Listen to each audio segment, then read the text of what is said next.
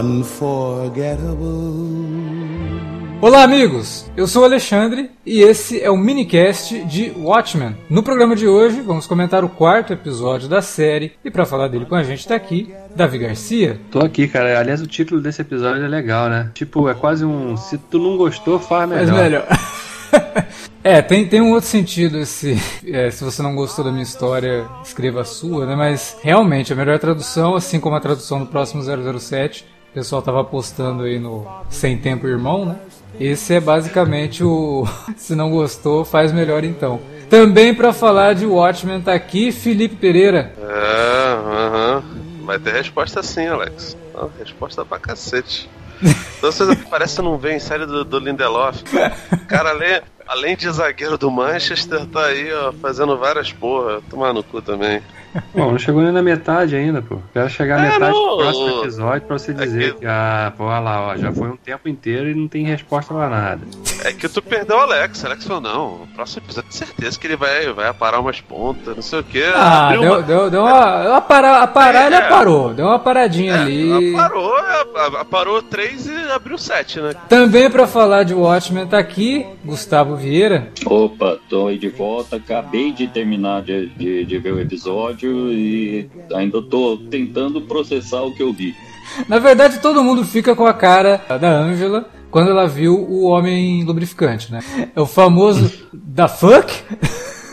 Você termina o episódio com, com a mesma cara dela, né? Mas vamos lá, vamos tentar resolver algumas coisas aqui, ver se a gente consegue esclarecer melhor o que está acontecendo em Watchmen. Logo depois da vinhetinha, não sai daí.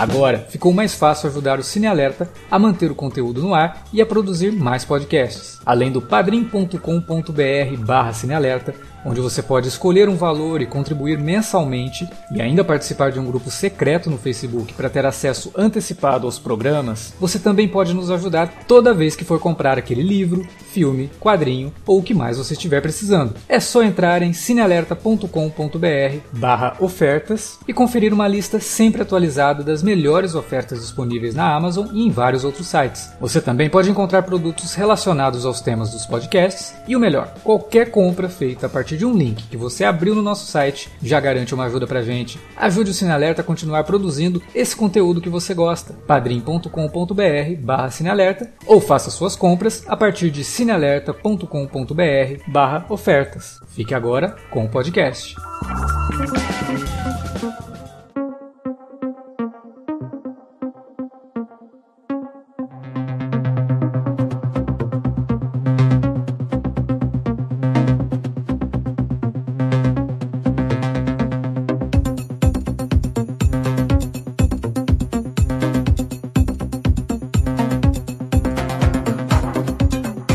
O exercício de tentar entender o que está acontecendo na série talvez seja um dos maiores atrativos da gente gravar esse podcast, né? Porque eu acho que ajuda até entre a gente aqui, da gente tentar, com um ou outro, colocando as, as suas próprias interpretações ali do episódio, da gente tentar montar esse quebra-cabeça gigante que é a série Watchmen, né? Antes de entrar a fundo no episódio dessa semana, eu queria até resgatar uma coisa do episódio passado eh, que tem a ver com a Wikipedia da semana, né? Eh, vocês- não sei se vocês chegaram a ler. Eu não consegui ver o Pitipid essa semana, infelizmente. Ah, pois é. Então tem uma informação muito interessante aqui. A Wikipedia da semana, ela é, confirma que a, a Lori Justesic é, e o Dan Dryberg foram presos em Oklahoma. Daí que vem a- aquela história de o, por que, que tudo acontece em Tulsa, né? e eles foram presos, olha só, pelo assassinato do Timothy McVeigh. O Timothy McVeigh, ele fez o, o atentado em Oklahoma City. Olha só, é por isso que, É, porque eles falam lá que é, foi no, nos anos 90, né? No começo dos anos 90, por conta de algo que estava acontecendo, mas na- naquele primeiro documento lá que saiu na primeira semana. E aí então revela isso. Pô, legal, eu, eu realmente não consegui ver hoje, hoje pelo, durante o dia. E agora que você me deixou curioso, vou atrás de ler os documentos lá pra ter mais informações sobre isso. Que, que louco isso. Então, pera lá que eu vou dar mais spoilers sobre os documentos. Então, o que, que mais que, esse, que a Wikipedia confirma? A Laura e o Dan, eles estavam se separando por diferenças irre, irreconciliáveis. Basicamente, o Dan queria filhos e a Lori queria armas. uh, e agora vem a informação mais surpreendente de tudo. O vibrador do Dr. Manhattan uh, que a gente viu no episódio 3, ele foi produzido por uma empresa do Dan Driver. Olha só, o Tom Dan tava ganhando dinheiro com um sex shop, cara. É, ou não, né? Agora, agora você vai entender a, a, parada. Essa empresa do Dan, ela chamava Merlin. Eles produziram esse vibrador como um protótipo é, chamado Excalibur. Tá certo. E e o objetivo é, foi sacanear a Lori. Foi como um, ele, ele, ele montou esse vibrador como um presente de término de relacionamento, porque ele tinha ciúmes ainda do Dr. Manhattan. É, e essa informação ela coloca em perspectiva tudo que a gente viu no episódio 3 e, e inclusive dá outro significado para cenas, né? Pois é. é por exemplo, uma, uma, interpretação que eu tive é, foi que ao invés de um instrumento de prazer ou barra matar saudades do E-Super Poderoso, uhum. provavelmente a Lori tirava o vibrador da maleta em seus momentos a sós para refletir sobre a piada amarga que o Coruja montou para ela. Pois é. A Não, e até dela ir pro quarto do, do, do, do Pete depois, é meio que uma resposta a isso, né? Exatamente. É, a gente tem talvez aí uma reação de, de como a comediante encararia o mundo, né? Então ela fica refletindo sobre a piada. Uma outra informação importante da Wikipedia é que a nave usada pela polícia, na verdade, realmente não era o Arquimedes como você tinha é. É, é especulado, Alexandre. Mas, é, mas sim era a tecnologia do Coruja. Foi a empresa dele, a Merlin, que fabricava equipamentos de segurança especial e vendia para a polícia local e para governo. É, que é bem o que é o Coruja, né? Porque o Coruja ele é uma resposta ao Besouro Azul, né? E é o segundo Besouro. Azul, que é o Ted Cord, que tinha a Cord Industries, né? Que também produzia várias tecnologias, desenvolvia muita coisa e tal. Então realmente tem essa, essa questão aí, dá pra ligar bem os pontos aí com o, o, as origens do personagem no quadrinho, né? Que é um espelho do, do, dos personagens da Charlton. Bom, e era isso que a gente tinha para falar sobre a Wikipedia da semana. É legal, acho que a gente pode sempre começar os programas falando disso, assim, acho que é, é bem interessante para poder trazer alguma luz também para os episódios.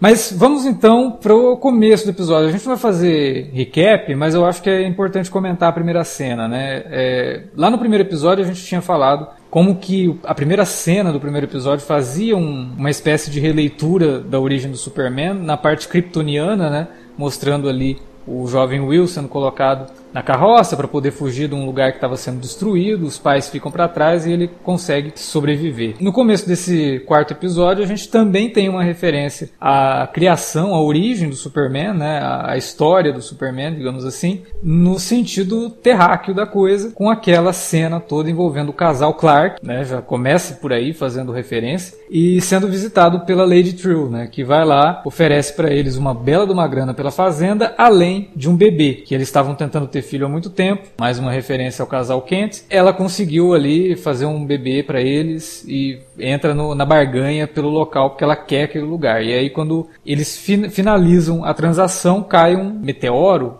uma nave, sei lá o que, no quintal da, da, da fazenda Clark e a gente mais ou menos entende o interesse da Lady True por, por isso, né? É uma bela cena, o Davi até lembrou no Twitter, né, que realmente o Damon Lindelof além de mostrar o conhecimento bem amplo da obra do Alan Moore, também mostra que gosta muito do Superman, né? É, eu só quero ver se isso vai ter algum payoff também, né? Ele tá. Se é só uma homenagem que ele tá fazendo ali para construir o, o, miolo da história do, desse universo expandido de Watchmen, ou se vai ter algum payoff, assim, de ter algum personagem novo sendo introduzido mais tarde aí para justificar essa historinha toda aí, né? Porque claramente a gente tá vendo aí clonagem, né? Uhum. Porque o, o, bebê que ela entrega lá, ela, ela, embora ela diga lá que ela tava brincando, mas é, né? É mais ou menos que eu acho que casa com o que a gente tá vendo do Ozymandias lá. Né? Ele tá sempre manipulando clones lá de, de um homem e de uma mulher, né? Uhum. Inclusive ele tem uma máquina lá que é tipo um micro-ondas de gente, né? Bota lá o milho e sai a pipoca, né, cara? cara Não, inclusive... lá, vai fazer um lanchinho e aí vira, vira adulto. Inclusive, nesse sentido, a gente já pode começar a ligar uns pontos, né? O Felipe falou que, ah, não teve resposta, não sei o que, teve sim. Esse episódio basicamente confirmou aquela teoria que o Gustavo apresentou na semana passada sobre cada cena que a gente vê do Ozymandias lá naquela ilha, naquela prisão dele, se passar durante um período diferente. É, é sempre num, num, num período de um ano, né? Porque a gente E vê ali o bolo co- com quatro velhinhas e ele fala que ele tá É. lá há quatro anos. Né? É, exato, é. agora ele foi de forma literal, né? Foi. Eu, eu ouvi o que o Gustavo falou até no, no, no cast do, do episódio 3, que ele até sugeriu, né, Gustavo, que de repente ele podia estar lá numa redoma e tal, e, e acho que essa resposta também veio nesse quarto episódio. Pois é, Porque naquela cena dos cata- da catapulta lá, fica claro que aquilo ali é uma redoma. Sim. Ele Hã? tem que tacar, ele tá atacando aqueles corpos. Não, assim, eu não imagino que, porra, vai cair no meio de uma floresta nem nada. O- Não, e eles desaparecem, né? Eles desaparecem. É. Eles passam por um determinado ponto, eles somem, como se estivessem passando por um holograma, né? O céu fosse um holograma. assim. Uma camada É, de, de- que deteriora, será? Eu, eu, eu acho que isso indica que ele realmente está em Marte. É, ele passando da atmosfera é, é, artificial, ele cai em Marte. Isso conecta com o que a Lady True faz, né? Porque provavelmente É. essa tecnologia de clonagem dela é a mesma que o Osmandias estava usando lá, só que aperfeiçoada, né? Exato, casa com a produção dos bebês. Então, provavelmente, ele está preso pela Lady True. Pois é. E, e agora eu também já vou aproveitar e jogar uma outra teoria mirabolante no ar. Voltando lá pro, pro começo do episódio. Ela queria comprar a propriedade é, porque, pelo menos foi o que eu entendi nessa, nessa primeira vista do episódio, ela queria comprar a propriedade porque o relógio lá que ela montou tá perto, né? E será que aquele relógio não é uma armadilha eh, eh, que ela construiu para trazer o Dr. Manhattan de volta à Terra e aquele meteoro é o Dr. Manhattan? Então, eu acho que esse. mete- Bom, não sei se. A gente já tinha visto no teaser que o Dr. Manhattan iria aparecer, né? Tem uma cena dele até de, de- de terno, pegando uma máscara no chão e tudo mais. Eu acho que a gente viu a chegada do Dr. Manhattan de volta pra Terra ali. Se bem que o Dr. Manhattan não precisaria disso, ele simplesmente desapareceria. Desapareceria, É, Ele, ele se teletransporta de maneira fácil, não vejo É. motivo pra ele mas a gente fazer não um sabe. negócio apoteótico de- desse jeito. É, mas a né? gente não sabe em que situação estão os poderes do Manhattan depois de tanto tempo também. Não, é daí que eu acho que o relógio é uma armadilha que atraiu ele, tipo um imã. Ah, pode ser. É, se, se é um imã, faz sentido ele cair que nem, um, que nem uma besta quadrada, mas. é, assim, não, não acredito que, que os anos passaram, até porque, cara, o, entre a- os primeiros momentos do, do acidente, incidente lá do Dr. Manhattan e o final da revista do, do Alan se passa um, um gapzinho de tempo e o que a gente vê não é nem uma diminuição dos poderes, é, é aumento deles. Então, assim, Sim. a tendência é até que ele seja é, mais poderoso e o, o fato dele não se comunicar com a Terra agrava essa situação, né? Porque a tendência é realmente a coisa ir, ir, pra esse lado, né? Mas, cara, é muito doido porque a, a série tem várias coisas assim de, de, de, de trocas raciais doidas que, que, que faz perguntar por que, que o Manhattan não, não se se comunicaria. Por exemplo, não sei se vocês chegaram a falar isso no, no primeiro episódio do, do minicast. Qual é a explicação para os filhos da, da Angela e do, do brother lá do, do Get Down serem, serem brancos? Já mas falou isso isso na série, tanto. porra. Esse a gente já falou, pô. Não, mas a série falou É, explicitamente a isso. série mostrou isso. Foi, eles são filhos do parceiro dela, do cara É, que era não, o parceiro. assassinado lá. Sim, então, é uma, é uma demarcação de, de, de uma família que é interracial, que supostamente não, não deveria ser, né? afinal, afinal de contas a gente está tratando de, de, uma, de uma questão pungente lá, lá em Tulsa, e ali existe uma, uma convivência tranquila, né? Você vê, a própria Angela, quando ela vai tratar do, do lance do, do, do amigo dela, ela fica na dúvida se aquilo dali foi armado ou não. O, aquele uniforme da, da, da, da KKK que ela acha na casa do ex-xerife, né? Do, Uhum. personagem do, do, do John- Don Johnson. Então, tipo, a série vai mostrando. Não, vai- Ela não fica na dúvida, não. Ela não fica na dúvida, não. Ela fala na hora. Eu- Você sabia que o, o, o cara era racista? Quando ela fala lá pro. Pro, pro, Mirror Looking. Glass. Mirror Mask. é, o, Looking Glass. E até tem uma, uma fala do Não Looking ela, Glass. não, ela pergunta pra ele porque ela tá. Ela percebe que aquilo dali acontece, mas não, ela não tá com toda a certeza do mundo de que aquilo dali não foi armado. Tanto que ela chega e Hum. demora um tempão pra poder, poder, poder falar com, com o sujeito. E quando ela chega e fala pra, pra, pra ele desse jeito, é a postura básica de: olha, se ele realmente era, e existe alguma possibilidade de alguém saber disso, é você que vai saber. Ela coloca ele na parede. É uma parada de, de, de jogada de pôquer, para mim, pelo menos.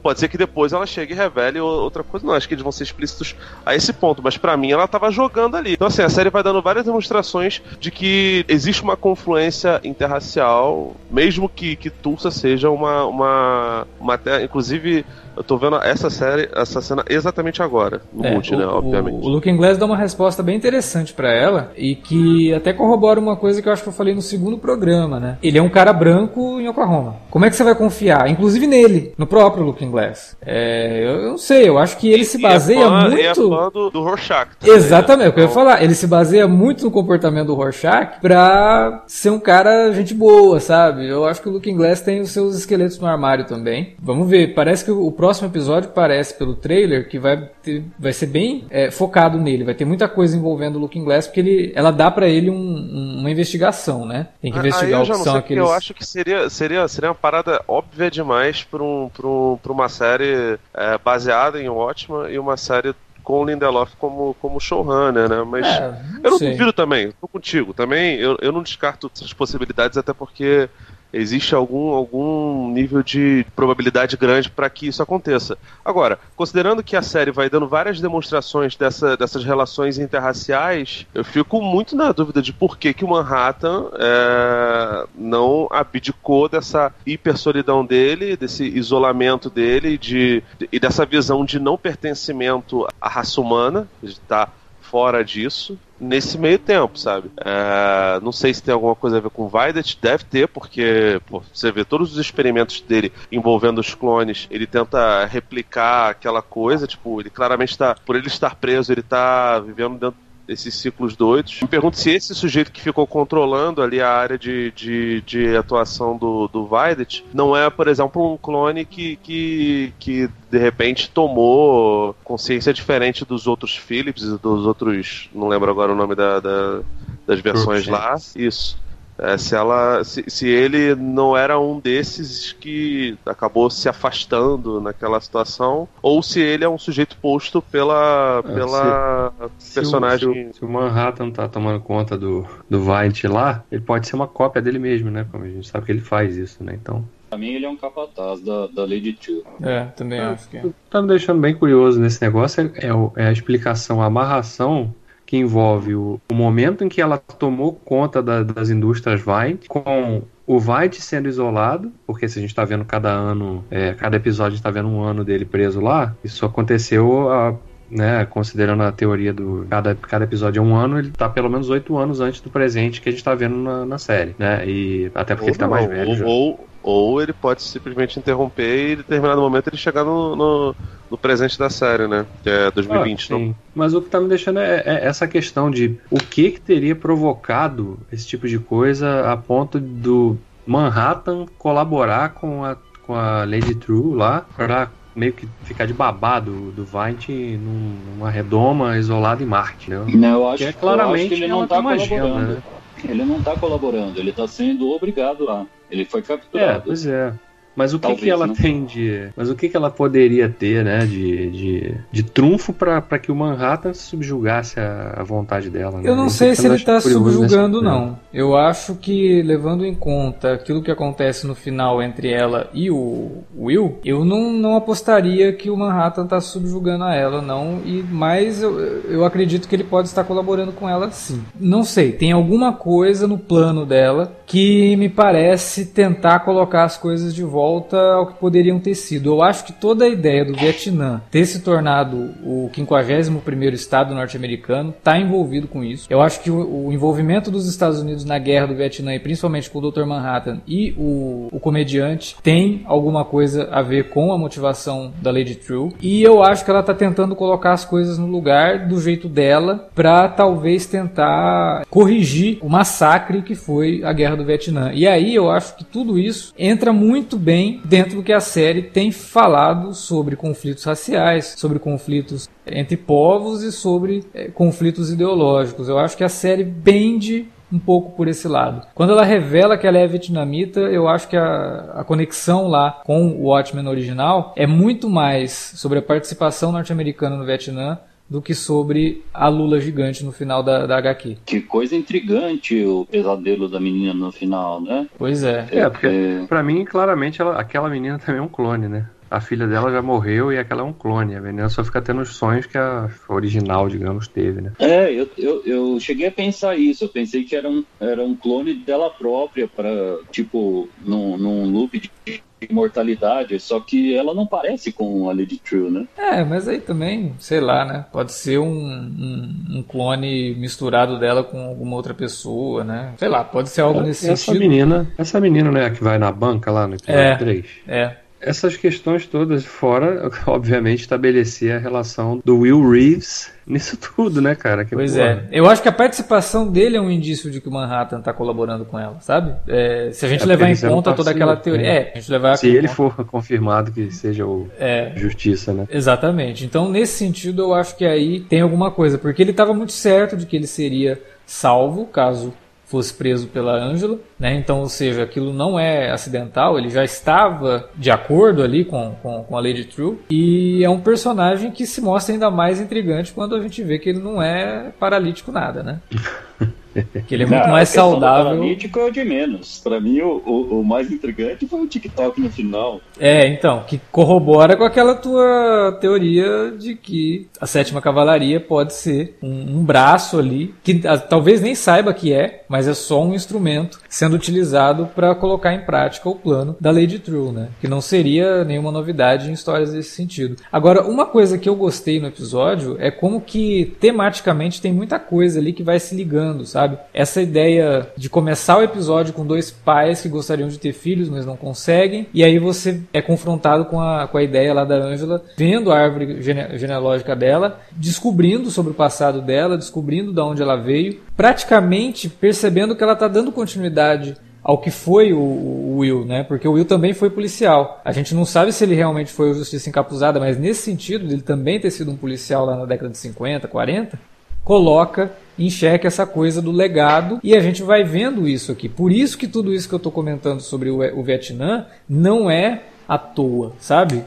É, isso também faz parte do legado. É o legado que os Estados Unidos deixaram lá no Vietnã de pegar esse, esse pequeno país, transformar num estado e de repente se apropriar daquilo tudo, né? É, então é uma série que pode estar tá fazendo um comentário interessante sobre colonialismo também, mas isso como legado dos Estados Unidos aí dentro do, do, universo da série. É... Faz todo sentido, cara. Principalmente que se você pensar que das potências recentes capitalistas, os Estados Unidos foi é, praticamente a, a, única que não, não expôs assim um colonialismo clássico como se pensa no colonialismo, né? Uhum. Apesar de para muita gente, né, eu incluso, os Estados Unidos ser considerado uma, uma nação de, de imperialismo, né? Sim. Que assim, eles não tiveram colônias propriamente, apesar de assim de terem territórios que são distantes do, do, do, do, do território, né? Como Alasca, por exemplo, e o que aconteceu com Porto Rico, com, tem outros países também da, da, da, América,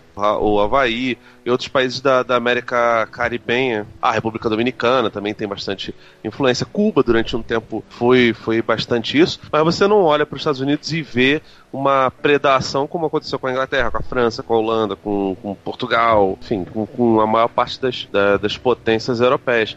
Então, você colocar os Estados Unidos nessa posição é uma, de certa forma, quebra de paradigma para a pessoa que, que escreve. Eu não sei qual é a nacionalidade do Lindelof? Ele é. Acho que ele é americano. americano. Ah, ele é americano. O Alan Moore já colocava isso e você vê, é um sujeito britânico escrevendo, entendeu? Sim. Agora, isso vir de um americano é um pouquinho diferente, né, cara? É, que bom que, que, que, vem, porque isso para mim conversa muito com a, com a literatura, por exemplo, de um, de um Felipe Kadik da vida, tá ligado? Sim, que, é, que fez lá o. Não, e tem muita influência aí, tem muita influência aí Sim. do Felipe Kadik na, na própria forma que o Lindelof conduz a trama, não só aqui do, do Watchmen, mais do, do, do, Leftovers e também de Lost, né? Tem muita coisa de Philip K. Dick. Pô, se realmente o, o, o Vaidet tá, tá em Marte, então, pô, meu irmão, é mais Philip K. Dick pra cacete, né, cara? Total Recall, deve, deve ter um pouco de, de Ray, Ray Bradbury nessa parada. Cara, é bom que, que, que ele faça isso, né? É um comentário que é importante de fazer, especialmente nesses tempos muito meio turvos que a gente tá vivendo, né? É, e, e situa a série como fruto de sua própria época, como o Watchmen foi lá nos anos 80, né? Eu acho que é, a grande ideia aí talvez seja essa, de, de, mostrar como essa série ela, é, ela pode ser relevante no momento atual é, que, que é, a gente está vivendo. E, e, vamos lembrar o seguinte também, é, em atenção ao lance do, do relógio e tal, porque nos quadrinhos de Watchmen o relógio do juízo final era um símbolo muito, muito presente. Sim. A gente vê é, referências a, ao relógio, mas não vê tão, tão escancaradas quanto era na, na HQ. Mas assim, a Guerra Fria, segundo a história do, do Alan Moore e do, do Dave Gibbons, estava bastante próximo do, do mundo possivelmente acabar, de, de acontecer a, a, a, a, hora zero do, do, do, do, relógio do fim do mundo. A gente está vivendo hoje, na nossa realidade, e aí considerando que a realidade de certa forma bifurcou, né? A realidade do Watchman é diferente da nossa realidade, até a forma como a tecnologia chegou, mas a gente está vivendo numa época extremamente polarizada, como há muito tempo não tinha, e boa parte disso é graças ao avanço reacionário, né? O avanço de, de, de, de extremistas de direita. É, qualquer oposição é, minimamente organizada a esse daí, o pessoal tá chamando já de, de extrema esquerda, é, quando não necessariamente é, sabe? O, o, mundo de Watchman também tá nessa, apesar de claramente ter boas diferenças pro, pro, pro nosso mundo, né? Ou seja, é como se a história realmente fosse um negócio cíclico. Detalhes são mudados, evidentemente, mas os temas não. Boa né? parte. é, boa parte das coisas é. são, são repetidas. Né?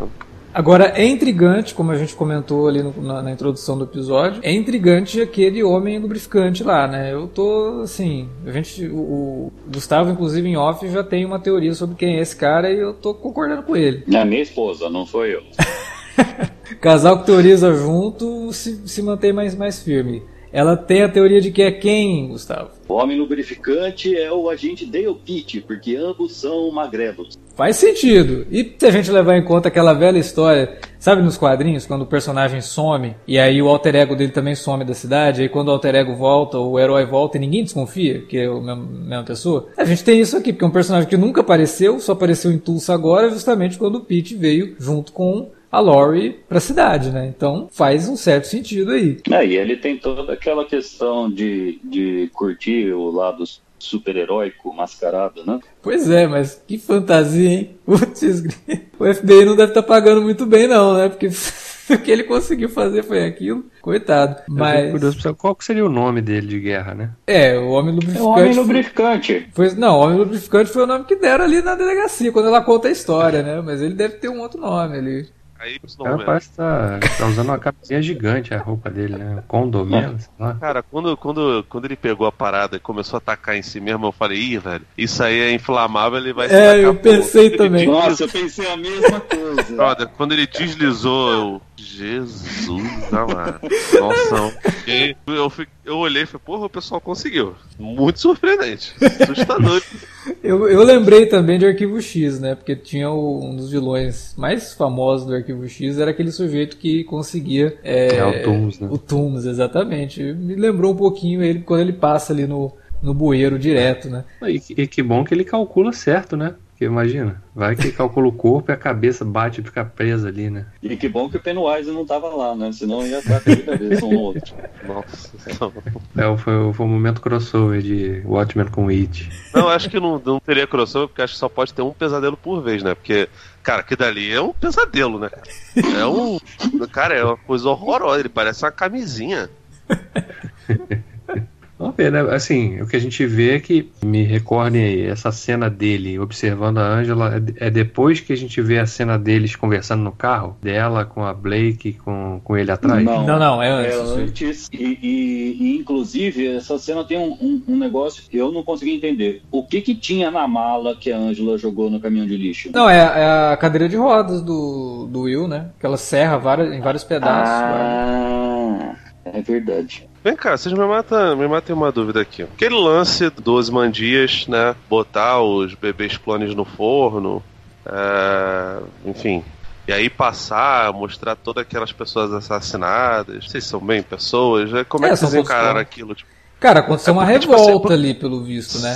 É, ele ficou. Não. acredito que ele ficou putinho. Não, não dele. que- Não sei se Não, não, dele. não, não, não, não, não, não, não, nada disso. Pra mim aquilo lá foi o seguinte: ele matou todos os clones porque ele precisava de corpos para testar a catapulta e, e- e- e calibrar a questão de- peso e tensão da catapulta para conseguir ultrapassar a barreira. É, É, é, ele, ele tá sendo puramente é, é, lógico, ele tá precisando de Pô, mas assim, mas ele- física. it. Ele podia perfeitamente ter colocado, sei lá, cinco enfileirados, enfiado uma estaca no, no- na cabeça de cada uma. Não, eles estão mortos de maneiras muito diferentes. Tipo assim, ele foi realmente muito criativo pra poder fazer aquilo. Se é que ele fez sozinho. Parece massacre de Washworld, sabe? É como se eles tivessem tido uma revolta e cada um se matou ali e ele só usou os corpos pra fazer os testes. Não parece É, ter sido porque, algo assim, que ele quis fazer. Coisificados, eles claramente são. Eles Sim, são, sim. são, são personagens que não, não tá muita. Eu não sei se ele tá em Marte, não, cara. Me parece. A, a, a cena faz até uma brincadeira com a Lua, né? É, Possivelmente. faz. Eu não É. sei se de repente É muito se não é uma né? parada. É, não sei se é uma parada literal, se ele realmente está na Lua, ou se. Não sei se ele tá lá com. Se ele tá na Lua, ele tá lá com, com o Sr. Coelho lá do, do Dragon Ball.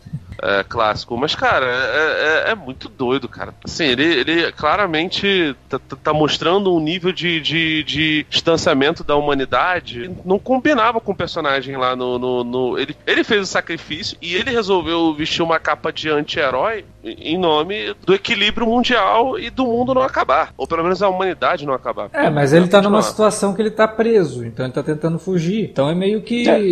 Sim, mas pra ele ter Um sido extremo, preso, alguma né? coisa aconteceu. Eu Não, ele foi falando pego- que ele tá necessariamente culpado. Não, mas ele foi. Eu acho que ele tá preso contra a vontade dele, não tá preso por uma organização Por de lei. É, ele, ele tá preso por contra a vontade dele. Ele foi feito Não, de sim, refém. mas- Até no, no- no episódio é, passado, quando o, o Gustavo apresenta né, todas as teorias e tal, eu falei, isso mudaria inclusive a perspectiva do, do, do Ozymandias, porque aí ele estaria sendo refém de, do outro vilão, ou no Sim, caso, a ele vilã. tá, sendo, ele tá sendo refém por quê? Por algum motivo?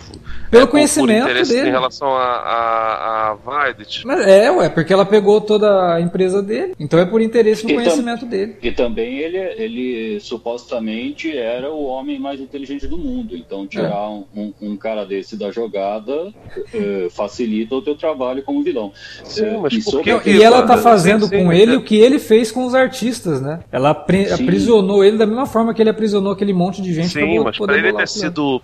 ele ter, pra ele ter chegado nesse ponto, ele precisa ter sido ludibriado. Se ele realmente era o cara mais inteligente do mundo, ou supostamente o mais inteligente do mundo, não é fácil você driblar um cara desse. Não sei se ele tá ali só contra a vontade dele, se ele, se ele de repente, é, em determinado momento, aceitou isso e depois se arrependeu por ter percebido que não era pra ele estar fora das- de- desse tipo de, de, de jogada. Se ele enlouqueceu e aí a insanidade fez com que ele ficasse mais frágil. Ou ele é o segundo homem mais inteligente do mundo, e a Lady Trill é a primeira, por isso que ele- ela consegue suplantar ele.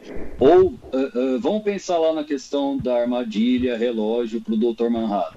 Eh, se a Lady Trill capturou o Dr. Manhattan, de repente o objetivo dela era usar o Dr. Manhattan para tirar o White da jogada, e ele consegue porque ele tem, ele é onipotente, e com isso ela tá prendendo ele em Marte, porque ela precisa dos, dos poderes do Dr. Manhattan para fazer essa bolha em que o Ozymandias está vivendo. E só para completar aquela questão do massacre dos clones, mesmo sendo um massacre, eu, eu, eu entendo que foi, foi por vontade do, do, do Ozymandias, porque mesmo eles sendo instrumentos, mesmo eles sendo servos que obedecem cegamente ao, ao mestre, eles ainda têm um instinto de sobrevivência. Então, quando ele matou um, todo mundo saiu correndo igual um louco e ele teve que ir atrás. Mais ou menos, porque na, na peça lá, o, o rapaz que tá fazendo o, o John, ele simplesmente é queimado e o resto tá lá. Aí ele fala: Você quer ser o novo Felipe? Ele, ah, da hora.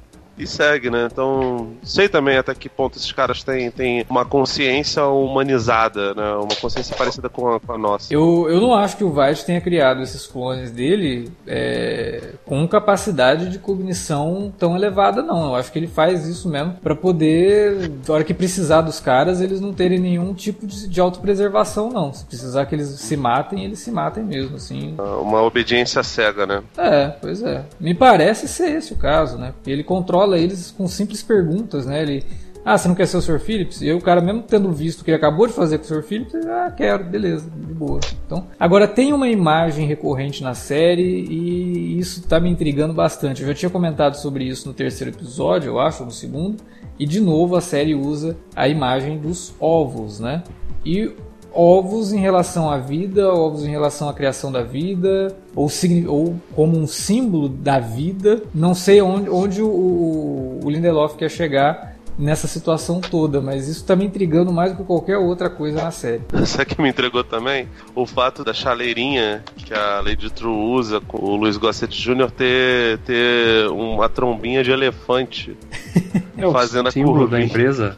Mas o próprio Pô, símbolo da empresa True, ela lembra uma tromba de elefante, né? Então Sim, acho que é mais cara. a simbologia dela, porque elefante na cultura oriental, ela, ela remete a, a poder, né? Soberania, a inteligência. Então Nossa, tem, tem a ver, né? Porque... Você não tá entendendo o que eu tô falando. Eu quero uma dessa, Davi.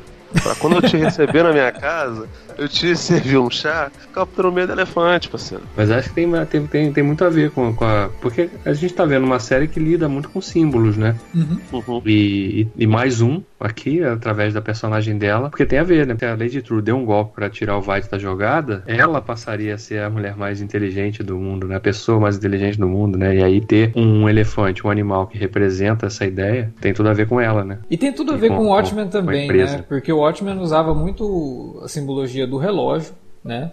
É, é, era uma, uma, revista de muitos signos, né? E usava isso mesmo a exaustão. E eu acho que a série está tentando. Até o primeiro episódio faz uma brincadeira ali com o, o, desenho de um relógio, quando a família da Angela está na mesa, né? Tem umas coisas legais ali. Mas a questão do ovo realmente está me intrigando. O ovo está em todos os episódios e ele está de alguma forma uhum. é, sendo utilizado em momentos chave né, do, do, dos episódios. Então acho que é, não, obviamente isso não é à toa, obviamente tem um simbolismo aí que eu acho que a gente vai poder analisar mesmo só quando a série se encerrar e a gente tiver a, o grande tema aí que o, quadro o, todo, né? é, que o Lindelof está trabalhando melhor desenhado. Se bem que como o próprio Felipe lembrou, e eu tinha visto alguém no Twitter também comentando sobre isso. É, se você assistiu The Leftovers e tá esperando que vai ter alguma resposta em Watchmen, tá errado. Ah, não, não dá.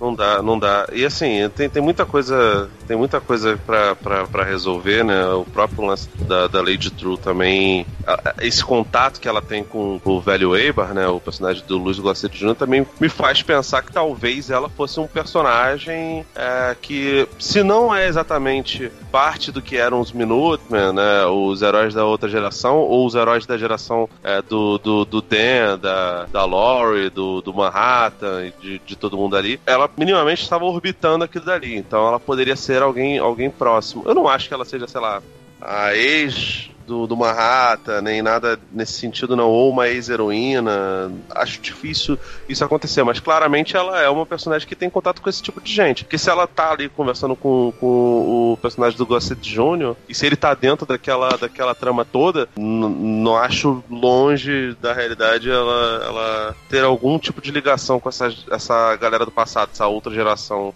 Se a Lady Trio ela for parente daqueles três Vietcongs que foram mortos pelo White no, nos quadrinhos, lá na, na, biosfera dele na Antártida. Então. E, e aí a, a, trama dela é a vingança contra o White. É mesquinho, mas. Então, eu, eu acho que pode ter a ver com o White nisso daí, e eu acho que pode ter a ver também com o comediante. A passagem do comediante pelo Vietnã não foi nada legal. É, inclusive não. tem muito a ver com o pesadelo que a menina tá tendo, do, do lança-chamas e tal. É, eu acho que tem que coisa Era exatamente o, o, que o comediante fazia no, nos quadrinhos no é. Vietnã. Pois é. Uhum. Mas, sei lá, eu acho que isso daí é uma das coisas que tá, tá, tá sendo desenhada, né, pela, pela série. Pode ser algo nesse sentido, pode ser algo completamente aleatório também. Criado pro, pro, pro programa aí, que a gente não tá levando em conta. A gente tá levando em conta a base que a gente tem do, da, da HQ e que eu acho que o Lindelof, por mais que ele tente se distanciar, eu acho que ele faz um negócio certo, né, de criar uma história nova e tal, ele vai criar uma conexão muito forte com a HQ. E eu acho que para criar uma conexão legal com a HQ, talvez seja melhor pegar aquilo que tá à margem, né, aquilo que a gente talvez nem se lembre. E uhum. é, é, melhor fazer isso, do que, como eu falei no começo, do que ele Até pegar simplesmente o Alan Moore fez muito isso também, né, cara? Pois é. Tem, tem muita, é. tem muita paradinha assim de historicamente, de, historicamente o Alan Moore fez isso com a passagem dele pelos quadrinhos norte-americanos, né? O Monstro do Pântano, ele pega um personagem que, porra, ninguém tava dando bola pro Monstro do Pântano, ele faz aquela obra-prima que ele faz com, com o Monstro do Pântano. Não só, é porque, é porque assim, é porque hoje analisar a revista do Watchmen é fácil porque a gente já, já leu e releu cada um de nós aqui pelo menos umas 10, você 15 e o, e o Gustavo umas 25 vezes. né? Eu e o Davi umas 10. Mas assim, é muito fácil a gente analisar agora. Mas, cara, toda a trama do lance do Rorschach mandar pro, pro, pro um jornal de extrema-direita os, o, o relatório lá, cara, aquilo dali ele vai aparecendo muito de vez em quando, mas, cara, mega outsider dentro da, da da história. Você não imagina que aquilo dali vai ter uma, uma puta de uma, de uma repercussão e que, caraca, o punchline do personagem vai ser enviar aquilo dali. Você não imagina que as coisas vão, vão para a, a, identidade do Rorschach, do fato do Rorschach ser o sujeito que ficava usando as placas é, apocalípticas pelo cenário de, de Nova York. Você, ele vive pegando essas coisas que, que sabe, são, são underdogs e, e, e vai colocando para fora. Se o Lindelof faz isso, ele tá só sendo atento ao que o o Alan Moore já faz. Pois é, tá prestando atenção, né? e pode piorar a situação da bruxaria também, tem esse detalhe. esse lance de tu acho que não. Eu não brinco com, com o Alan Moore, não. não eu já tô, já, já, tô, já tô pegando muito risco vendo essa série. Pensou se ele, bota, se, se, ele bota uma maldição em todos os fãs de Watchmen que assistiram a série? Nossa, imagina, oh, já, já, já prepara já uma cópia sem minhas participações aí no Spotify, cara. Talvez não seja nada, mas nos quadrinhos, o Blake ele engravida uma vietnamita. Sim. Uh, que ele mata com um tiro e o Dr. Manhattan. É, ele observa, mas não, mas não impede. Sim. É, ele observa, mas não impede, e depois que o, o, o comediante cai fora, ele ainda fica olhando para ela, e o último, coment, o último comentário do comediante é um sabão no Dr. Manhattan falando que ele tá se distanciando, tá ficando indiferente e etc e tal. E se o Dr. Manhattan garantiu a sobrevida desse bebê e esse bebê seja Lady Trio?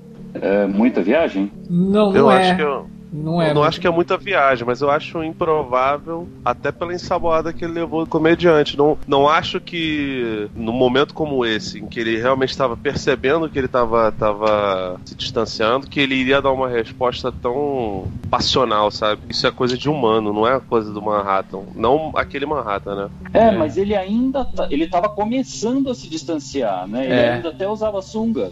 Exatamente, exatamente. Eu, eu não acho que você viajou. Eu pensei mais ou menos isso, mas eu pensei também na possibilidade do comediante ter tido outra filha. Sim. Né? Porque obviamente não foi a única. Porque ele, como eu falei, as atitudes dele no Vietnã foram. Não, ele era troqueiraço, né, cara? Ele era maluco. Pois é. Então, eu não, não descartaria essa, essa tua hipótese, não, Gustavo. Eu, eu, eu lembrei muito disso quando eu tava assistindo o episódio. E eu não acho que é à toa, não. Eu acho que realmente tem, como você falou uma vez aqui no, no programa, tem caroço nesse angu. Até porque a gente tem que lembrar que no final do episódio ela é muito receptiva com a Laurie Blake, né? Então, uhum. sei lá. Eu que, tipo, Irmã, né? É, sei lá, deixa eu abrir as portas aqui pra entender um pouquinho mais de quem era o, o cara que foi meu pai, né? Pode ser um caminho. Pois é.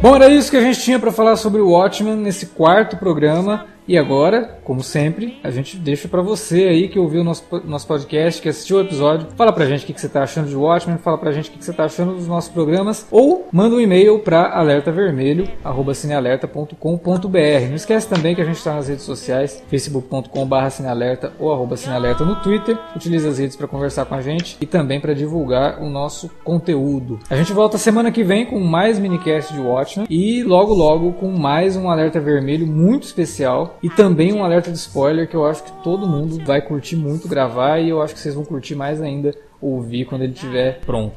É isso. Valeu pela audiência. Até a próxima.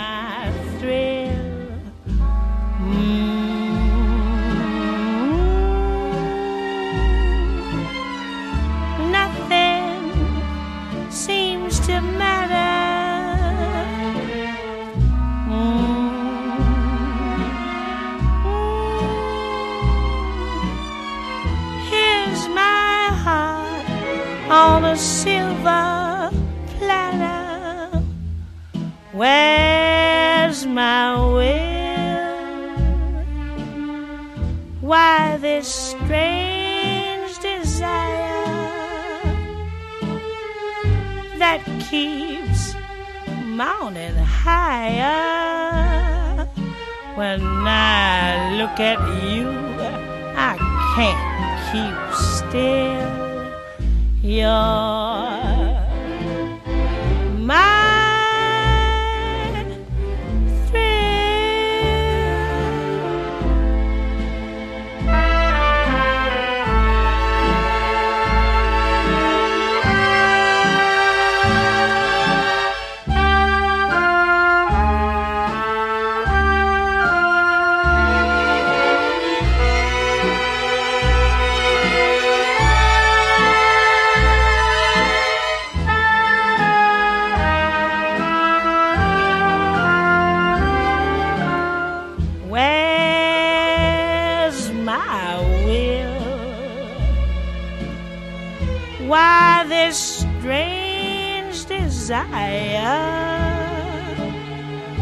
That keeps mounting higher.